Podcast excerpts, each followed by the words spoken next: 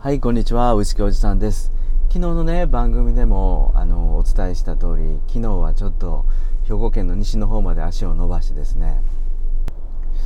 一人で出張がてら一泊してきました。はい昨日午前中でもうお客さんとの打ち合わせは終わったんですが帰ろうと思えばね帰れたんですけどまあせっかく海の町なんで美味しいもん買ってホテルでゆっくり一人で楽しもうかなって思ってね。あの漁港の市場でですねあの油の乗り切ったサバをねそこそこでさばいてもらってホテルで本当美味しかったです。ゆっくり楽しみながらあのブラックニッカのリッチブレンド。これねついつい飲みすぎちゃいました。はい。昨日はねえー、っと一人では飲んでたんですけど、まあ、あまりにも美味しいもんなんで、え、飲みすぎちゃいましたと。でね二日酔いなんですよね僕も今日は。で二日酔いの人にねちょっと一つ今日はおすすめしたいお酒があって二日酔いにバッチリ効くリキュールがあります。ドイツのお酒です。それを後ほどご紹介したいのとで番組の後半ではですねちょっとこの2年半、えー、ポッドキャストの音声配信をしていてあの、実際仕事につながったのがおかげさまで、あの、しっかりあります。いくつもあります。でそれを踏まえてですねやっぱり、あの、これから、まあ、テキストベースのブログだとか動画 YouTube だとかでスタンド FM ポッドキャストを含め音声この3つをねうまく組み合わせると本当にあのフォロワーがもう何千人とか何万人とかなくても、うん、数百人レベルでも十分ビジネスの成果が出るよね。ちょっと出ましたよ。じゃあどんなことをやったらいいのかな。今思うところを僕なりに今日はちょっとお話してみたいと思います。さてその前にいつものようにね音声配信の素敵な番組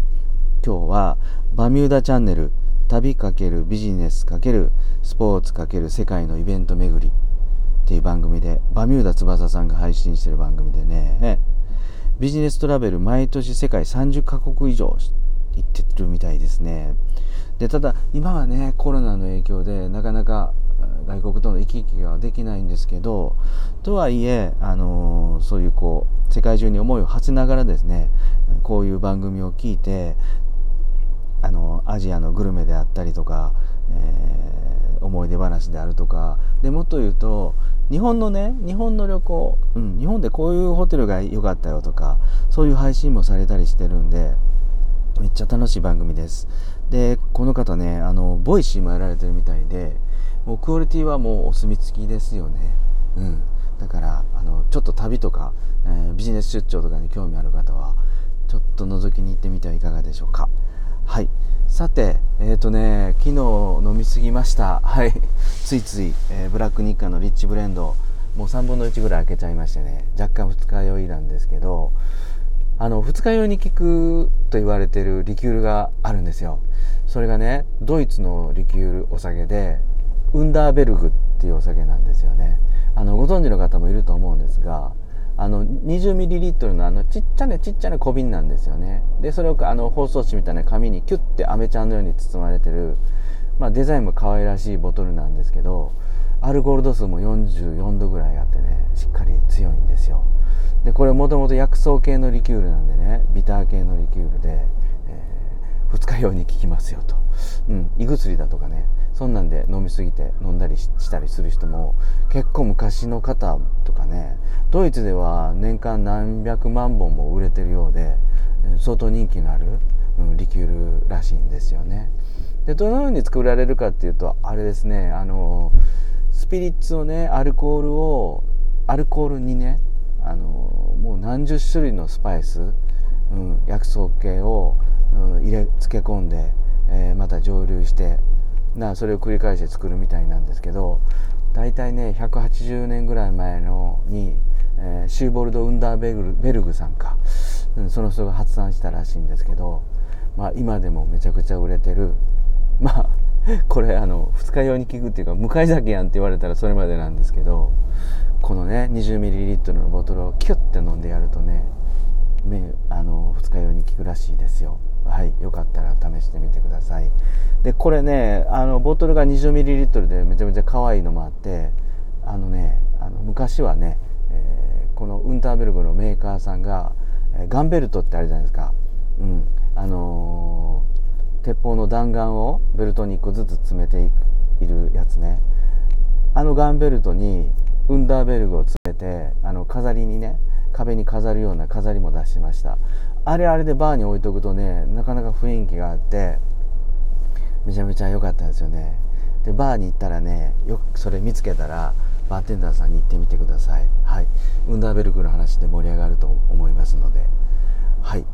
さてと。あのー、まあ、2年半前から音声配信してますよっていうのは僕はスタンド FM はポッドキャストの中でも結構言ってるんですけども実際ね、あのー、まあ、おかげさまで、まあ、ぼつぼつあのビジネスとして成果が出てきてますと。で何よりも、あのー、なんだろうもともとはコンサルタントなんですけども25年間バーテンダーやってたんでお酒には悔しいからそのお酒の楽しみ方だとか、えー、お酒のバックボーンというかね歴史とか人のストーリーがすごいお酒一つずつ一本ずつに詰まってるので、まあ、その話をしていきたいなって思って始めた番組でね。それをやってるとあのメニュー開発のねドリンクメニューの開発のお仕事とかが舞い込んだりしてうん、あの本当に嬉しい限りなんですがじゃあこれどういうふうにあのやっていったらあ困難になったのかなっていうとね決してね僕はそんなに喋りもうまくないですしあの論理理論理屈理論理屈でしっかり喋るような感じでもないんでフォロワーさんは正直言って少ないです。はい、であのまあポッドキャストとあのスタンド FM とか合わせてもですね 1000, 1000ぐらいです。うん、だから全然全然もう雑魚レベルなんですけどでも実際お声がかかるっていうのはあのねあの YouTube を2年ぐらいやってるんですね。で YouTube でウイスキーおじさんをやっていてあの音声配信もやっていると。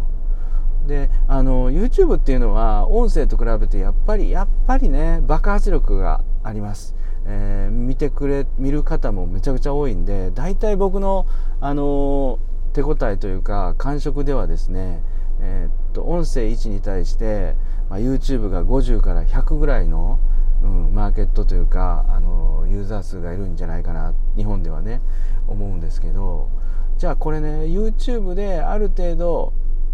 まあ1分でも5分でもまあ3分でもいいんですけど知ってもらってあのお酒の専門家であるとかあの25年間お店を切り盛りしてたんで、えー、お店の経営にのことではアドバイスできることがありますよっていうことをみんなに知ってもらうと。うん、でそれでねあのあそういう人がいるんだなちょっと面白いなって YouTube で思ってもらってで次にね音声の番組に来てもらうんですよ。でここの動線が結構大事だと思っててえっとねあの例えばこういうスタンド FM YouTube を見てスタンド FM に来ましたっていう方がこれ興味あって来てくれてじゃあ次の段階もっともっと深くね深くファンになってくれたりします。でこれ音声の特徴だと思うんですけど大体ねあのポッドキャストのアナリティクスを見るとえー、っとまあバーのマスターとぐだぐだ喋ってる番組が平均のね平均の視聴時間っていうのがえー、15分くらいなんですよで YouTube でだいたい4分ぐらいなので3倍ぐらいありますよねだからだからしっかりねしっかりしたファンというかコアなファンを、えー、になってもらいやすいっていうのがこの音声の特徴ではあると思うんですね。うん、これはもうみんなあのネットでもみんなが言われてることなんで皆さん知ってることだと思うんですけどもうこれはまあ僕もや音声やってきてで YouTube もやってきてもうこれ肌感覚で実感します。はい、なのであの成果が出ること方法としたら YouTube でドカーンと広げておいてあの音声に来てもらって、うん、あのコアなファンになってもらうと。それがすごくいいのかなと思いました。でもう一つねあの年明けから取り組もうって思うのが、えー、テキストベースです、えー、僕はちょっとブログもね始めて始めようと思ってます。それでえっとねあのー、ウイスキーおじさんのホームページも作ってね一つの箱を作ってそこにいろんなメディア、えテキストと動画と音声メディアいろんなメディアといろんな番組をねしっかり凝縮させて入れてあの情報発信の場としてあの作ろうと思ってます。はい。まあ、そんなこんなで、まあ、戦略としては SNS をどう活用していくかっていうあ、まあ、僕が今までやってきたことだけなんですけど、えー、お話しさせていただきました。はい。いかがだったでしょうか？今日は二日酔いにバッチリ効くウイスキー。ね。向かい酒って言われたらあれなんですけど、えー、ウンダーベルグっていうリキュールとまああの SNS を活用してあのしっかりビジネスにつなげていく、うん、そういう話をしました。はい、今日もですね、最後まで聞いてくださって、皆さんどうもどうもありがとうございました。それでは、バイビー。